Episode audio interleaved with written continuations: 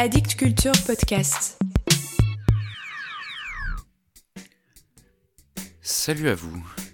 Vous distinguez cette faille de lumière dans le vide galactique? Eh bah oui, c'est mort à la poésie. Mort à la poésie. Mort à la poésie. Je suis un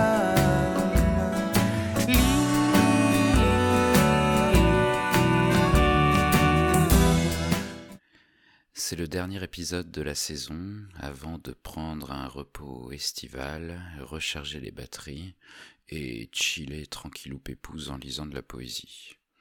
Comme vous êtes en train de vous demander quel livre emporter en vacances, c'est le moment de réécouter tous les épisodes de Mort à la poésie, ça vous donnera des idées. Ou, si vous ne devez en choisir qu'un, même si j'entends que ce n'est pas sympa pour les autres, alors choisissez celui dont je vais vous parler tout de suite. Il y a un an et demi, lorsque je vous ai fait entendre quelques nouvelles voix québécoises, j'avais tendu mon micro à Olivia Tapiero qui lisait un extrait de son livre Phototaxi. Malheureusement, ce livre était difficilement commandable en France, donc il y a dû y avoir des frustrés parmi vous. Maintenant que les éditions Mémoire d'Encrier sont bien implantées en France, j'en rajoute une couche avec Olivia Tapiero, cette jeune autrice de 31 ans qui m'épate et m'époustoufle. Son nouveau livre vient de paraître, il s'intitule Rien du tout, et c'est tout bonnement le meilleur livre que j'ai lu cette année. J'en ai pleuré, tremblé, transpiré, tout mon corps et mes synapses ont été secoués par cette lecture. Je ne sais pas si c'est de la poésie, un récit, un roman, et j'ai envie de dire qu'on s'en fout un peu. C'est juste un livre absolument remarquable. Il y est question d'identité, d'histoire, de politique, de corps, et de tout un tas de choses en seulement 130 pages. C'est bluffant de beauté, Bref, faites-moi plaisir et précipitez-vous dessus. Je vous lis les trois premières pages. L'orifice premier s'ouvre au monde. Œil, fleur, cri. L'anémone de mer, la valve du cœur. Une faille de lumière dans le vide galactique je retrace la spirale qui me conduit au néant. J'aboie sous les étoiles, quête ton regard pour mieux me soustraire. Si tu me vois, c'est que je disparais. On me brûlera vive et on prélèvera de mes cendres un caillou noir. Prends-le dans tes mains, presse-le contre le point tendu entre l'oreille et la mâchoire, écoute, il n'y a rien ce n'est rien.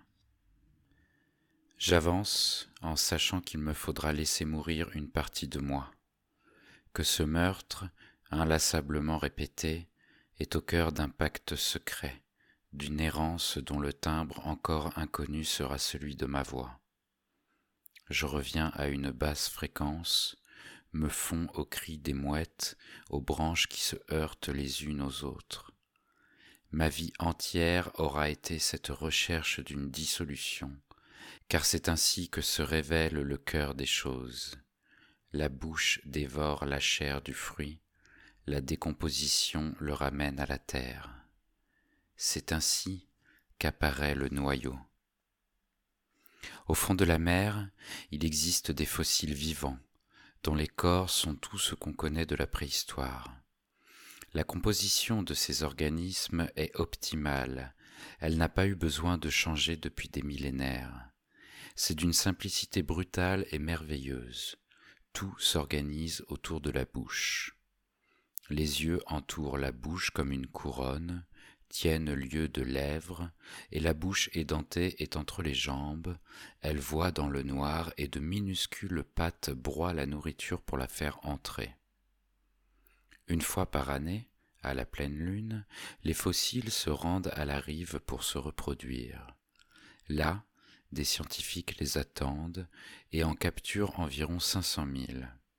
Avec une seringue, ils parviennent à extraire le sang de leur cœur pour identifier les pathogènes actifs dans les solutions pharmaceutiques. Au contact du sang fossile, les corps étrangers qui contaminent la solution deviennent phosphorescents, facilement détectables. Une fois l'opération terminée, les créatures anciennes sont relâchées dans l'eau. La moitié d'entre elles survivent à ce rapt, les autres meurent en deux ou trois semaines. J'ai voulu avaler le soleil, absorber les corps désirés, tenir la mer dans mon regard sans jamais faire le deuil des rives. C'est un appétit qui me dépasse, un amour si grand pour le vivant que le chagrin devient inconsolable. Je finis par vouloir disparaître pour ériger une frontière à ma faim, à cet amour excessif, étouffant, un raz-de-marée qui m'effraie au point où je reste tétanisé dans la même pièce pendant des jours, sans rien amorcer, pour que tout demeure prégnant, comme gonflé de lumière.